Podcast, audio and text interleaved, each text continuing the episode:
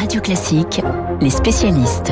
Les spécialistes avec David Doucan et avec François Geffrier. François, cette semaine s'engage une bataille pour le revenu des agriculteurs. Une nouvelle proposition de loi va être examinée au Parlement, mais il me semble que la majorité avait déjà tenté de, résoudre cette question au début du, mandat d'Emmanuel Macron. Oui, je vais évoquer euh, là entre nous un, un, très lointain souvenir. Été 2017, si je vous parle des États généraux de l'alimentation, tout le monde se met autour de la table pour bâtir une agriculture à la fois saine, solidaire et durable on parle de mieux contrôler les abattoirs, de réduire les pesticides. Souvenez-vous, hein, le glyphosate devait être euh, disparu dans les trois années qui, venaient, et de garantir un meilleur revenu aux agriculteurs. C'est la loi EGalim, État généraux alimentation, qui sera votée quelques mois plus tard et qui ne va pas fonctionner.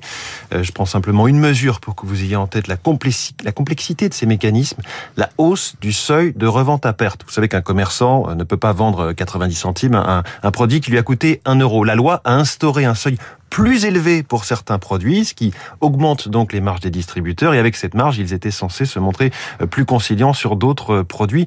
C'était extrêmement compliqué. C'est un exemple parmi d'autres. En tout cas, le revenu des agriculteurs n'a pas progressé, sauf effet de marché sur le porc ou sur le lait euh, par certains endroits. Egalim n'a pas fonctionné. On a donc fait Egalim 2 qui arrive cette semaine au Sénat. Il faut cette fois-ci sanctuariser les prix des matières premières avec des indicateurs qui seront fixés par les filières et qui seront gravés dans le marbre. Alors, certains acteurs euh, du secteur critiquent déjà un texte qui serait un petit peu une, loi de, fin de mandat, si vous voulez. On, agit, de toute façon l'impact ne sera pas mesurable tout de suite.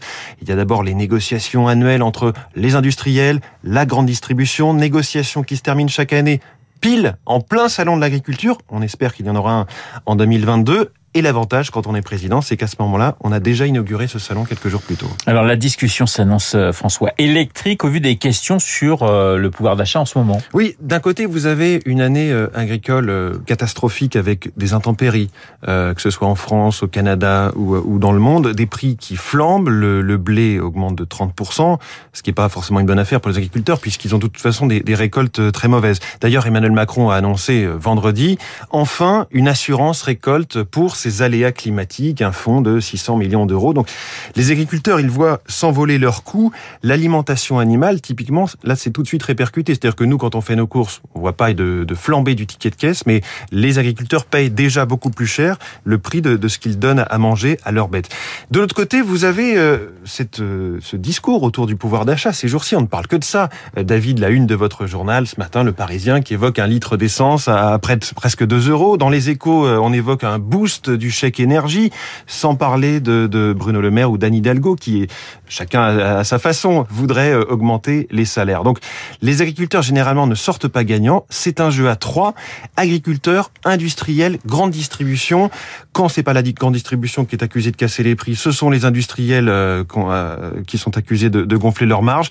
Donc une nouvelle loi, pourquoi pas Mais tout le monde va-t-il jouer le jeu? Ça semble mal embarqué. On évoque déjà des risques au niveau du droit de la concurrence. Ça remet une fois de plus sur la table le rôle du quatrième acteur du système. Vous me voyez peut-être venir. Si on se reprend, agriculteurs, transformateurs, grande distribution, derrière, il y a nous, les consommateurs. C'est certainement leur rôle qui, qui permettrait d'éviter de voir arriver sur, nos, sur nos écrans une saison 3 euh, de la série Egalim. François Geffrier, le monsieur écho de Radio Classique, David, David Doucan, rédacteur en chef du service politique euh, du Parisien.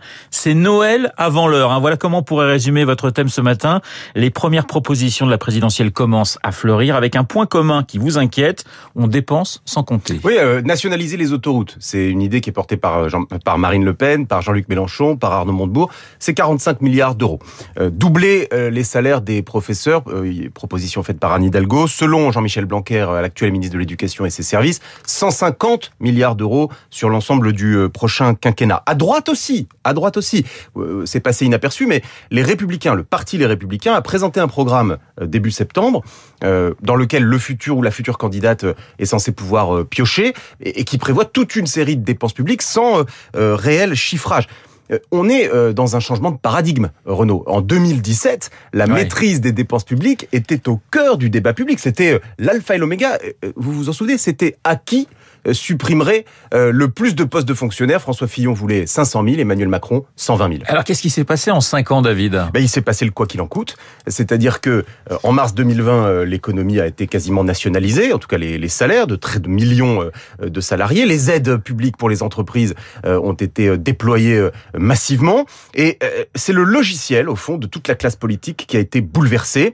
L'unité de mesure est devenue euh, la dizaine, voire la centaine de milliards d'euros. En fait, on est passé de l'unité de mesure à l'unité de démesure, si j'ose dire. Et le problème, c'est que nos concitoyens, les Français, ont acquis la conviction qu'au fond, finalement, l'argent magique existait bien et pouvait euh, couler à flot d'un claquement de doigts. Pourtant, c'est un, vrai sujet. Oui, parce que euh, quand on est endetté, aujourd'hui la France c'est 120% du PIB, le niveau de dette, donc c'est considérable, on est fragilisé. D'abord les dettes, ça se rembourse, premier point, et deuxième point, nous ne sommes pas à l'abri d'une dégradation de notre note ou euh, d'une augmentation euh, des taux d'intérêt qui pourrait nous mettre euh, dans une grande difficulté. C'est un problème, Renaud, parce que sur un plan politique, défendre la rigueur ou la, le sérieux budgétaire n'est plus à la mode. donc c'est plus facile aujourd'hui de faire campagne en disant, en promettant monts et merveilles sur argent public, que de dire attention, il faut être, il faut être sérieux. Alors ça veut dire que, que personne ne va incarner justement cette rigueur pour l'élection présidentielle qui arrive? Alors ça sera l'un des choix tactiques des futurs candidats. Donc d'abord, attendons quand même que le brouillard se dissipe un peu à droite. Euh, une fois que les responsables républicains ou de droite euh, seront arrêteront de, de s'intéresser uniquement à, à leur euh, désignation interne, peut-être qu'on pourra y voir plus clair dans leurs propositions, en particulier économiques. Mais parlons d'Emmanuel Macron. sans doute sera-t-il candidat à sa réélection. Eh bien, le président prépare déjà le terrain sur ce domaine-là, puisque lui, il distingue, il fait un distinguo entre euh, les mauvaises dépenses et les bonnes dépenses. Pour lui, euh, les dépenses de fonctionnement pour lesquelles on s'endette ne sont pas bonnes. Ça veut dire qu'on se plombe avec ça. En revanche, les dépenses d'investissement euh, dans des secteurs d'avenir comme l'hydrogène, l'électronique, les batteries, le nucléaire aussi, là, oui, on peut dépenser pour ça, on peut s'endetter pour ça. Ce sera l'objet du plan France 2030 que le président présentera dans quelques temps. Mais est-ce que, et j'en conclus, est-ce que la notion de sérieux budgétaire peut redevenir audible?